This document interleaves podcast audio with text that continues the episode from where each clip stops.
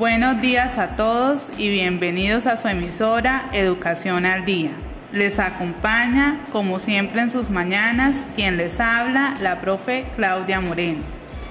Hoy les voy a hablar sobre algo que sucedió en días pasados. Resulta que la señora María, una fiel oyente de nuestra frecuencia, leyó en su periódico lo siguiente. Extra, extra, los profes que no innoven en el siglo XXI están en peligro de extinción. Ella en su preocupación nos contactó para que la ayudemos a comprender la importancia de la innovación educativa en su rol de docente y a descubrir la forma de cómo manifestarlo en el aula de clase. Es por esto que este día veremos las diferentes perspectivas que implican que haya innovación educativa en el aula, para orientar a la señora María sobre este tema. Ahí vemos a la profe Rosa con sus libros, cientos de cuadernos y muchos niños, pero ¿cuál será su concepto de innovación educativa? Dejemos que sea ella misma quien nos lo cuente.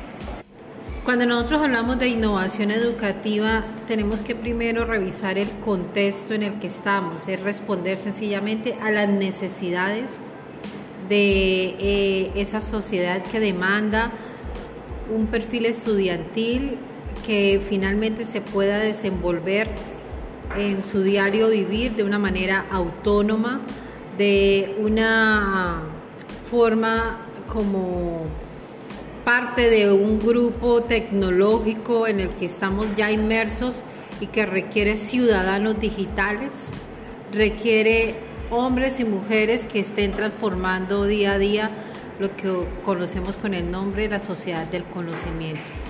Para ello, la innovación educativa cumple un, papel fundamental en estar no solamente actualizados en diferentes áreas, sino comprender nuestro contexto y sus necesidades actuales.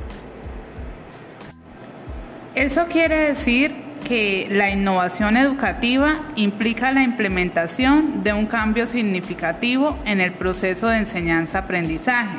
Sin embargo, esta gran transformación debe ir acompañada de una fuerte y constante capacitación a los docentes primero, la cual les permitirá actualizar su conocimiento para lograr cumplir el objetivo de que Colombia sea el país mejor educado al 2025. Pero el Estado colombiano sí estará aportando esa instrucción tan necesaria. Veamos qué opina esta profe normalista superior con 10 años de experiencia en esta amable labor. Ella es Liliana Palomino Busto quien hoy se desempeña como docente del grado quinto en la institución educativa del Pedral del municipio de Puerto Wilches, Santander. Bueno, hablar de educación e innovación eh, implica generar tanto cambios como en la mentalidad del ser humano, como también en los recursos que se deben tener en un aula de clase. La dificultad que viven la mayoría de eh, instituciones educativas del sector público eh, son necesidades que realmente no, no, llenan como las expectativas o cumplen con las necesidades que debe haber en un aula de clase, desde un computador a un videobin, a actividades extras que impliquen un, un laboratorio, ¿sí? Entonces, la innovación de cierta forma está con lo que el docente pueda adquirir o pueda gestionar para lograr esa innovación en el aula. Porque si tenemos en cuenta, eh, la educación se basa en el aprendizaje basado en problemas. La innovación recurre a este punto, a ese tipo de investigación y acción en el aula y pues si no se cuentan con los recursos, inmediatamente está truncado, digamos, el aprendizaje del niño. Innovar consiste en eso, en que el mismo niño sea quien aprenda para la vida y construya para su vida y él sea partícipe de su propio conocimiento. Entonces, de cierta forma, el Estado nos debe o le debe a sus estudiantes eh, una gran parte de estos recursos para poder completar o complementar ese aprendizaje que muchas veces el docente quiere llevar, pero, pero es muy difícil, es muy difícil por la cuestión de que se queda eh, corto por materiales o, o los implementos para poder hacer sus clases. Así que, aunque el siglo XXI demande enormemente renovación en la educación y esta a su vez rece en la Ley General de Educación, poco se da o no se da, o en algunos casos los mismos docentes o las instituciones tengan que pagarla de su bolsillo. Ahora bien, si los profes no tomaran ninguna de estas alternativas en su mejoramiento intelectual, especialmente en este sentido, ¿Qué consecuencias le podría traer a un docente y sobre todo a un grupo de estudiantes que no se innova en educación? Como nos sigue contando la normalista superior Leonildes Méndez Palencia, con ocho maravillosos años de experiencia con niños de primaria. En caso dado que no se den esas innovaciones a enseñar una clase vamos a enseñar una clase monótona y volveremos a caer en una clase tradicional. Desconoceremos el contexto del estudiante, por lo tanto el estudiante no podrá investigar su entorno para él.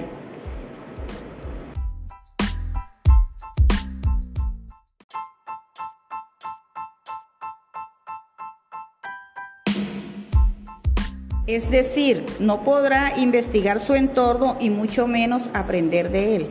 Entonces, eso de innovar da como resultado clases aburridas, falta de motivación en el estudiante y el no hablar el mismo idioma de la sociedad del conocimiento, la cual será un desastre si no se va implementando gradualmente, ya que de ello dependen los puntajes tanto de las pruebas internacionales como de las pruebas Saber 11.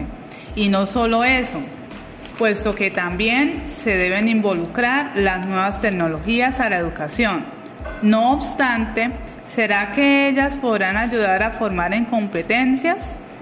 La respuesta a ese interrogante que más me gusta es la de la ingeniera de sistemas y magíster en educación, Rosa María Cabanzo Cuevas. Escuchémosla. Bueno, aquí la tecnología forma un papel súper importante en esa innovación educativa. ¿Por qué? Porque eh, el avance en los medios de comunicación, con las tecnologías de la eh, información y la comunicación, dieron un salto muy grande para hoy formar metacontenidos, los cuales son una construcción que se hace conjunta de la interacción de diferentes culturas, saberes, edades que hacen precisamente más rico ese conocimiento y que nos invitan cada vez más como a constatarlo, a probarlo.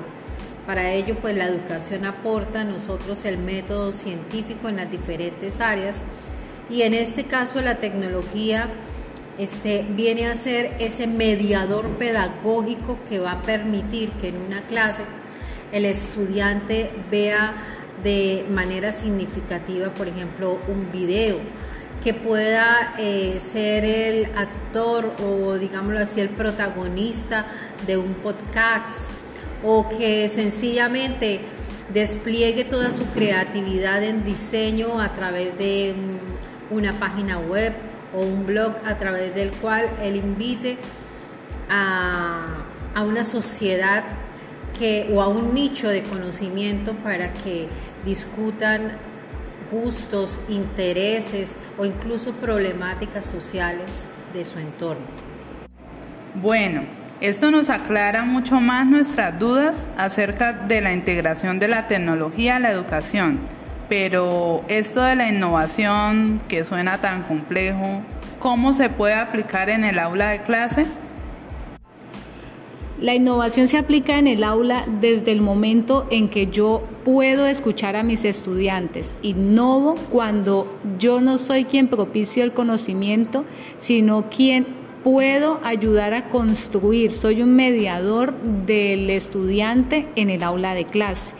Innovamos también cuando le permitimos al estudiante traer las cosas nuevas que le llegan eh, desde su casa, desde su barrio, desde sus mismos compañeros y poderlas exponer en su clase y conocer sobre ellas.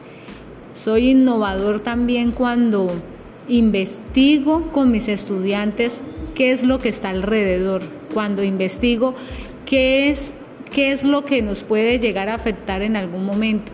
Entonces, la innovación tiene muchos puntos de vista, teniendo en cuenta también, eh, digamos, el lugar donde nos encontremos, porque de acuerdo como a las necesidades que un estudiante o una comunidad tenga, es la capacidad de innovación. Como lo nombraba en algún momento, la innovación muchas veces se ve truncada por los recursos, entonces es no volver esto limitante, sino más bien como una forma de, de sobresalir y de buscar con lo poco cómo innovar con los pequeños en el aula de clase. Como pueden notar, señor María y amables oyentes, la tecnología día con día invade todos los espacios de la sociedad. Así que nuestra tarea, y más como profes, es integrarla gradualmente a nuestro oficio, capacitarnos y aprender más de ella sin prohibición, sino más bien formando en su buen uso. Por ejemplo, del elemento más común, el celular, no solo para que sean competentes, críticos y propositivos de su alrededor, sino además unos mejores ciudadanos pensantes.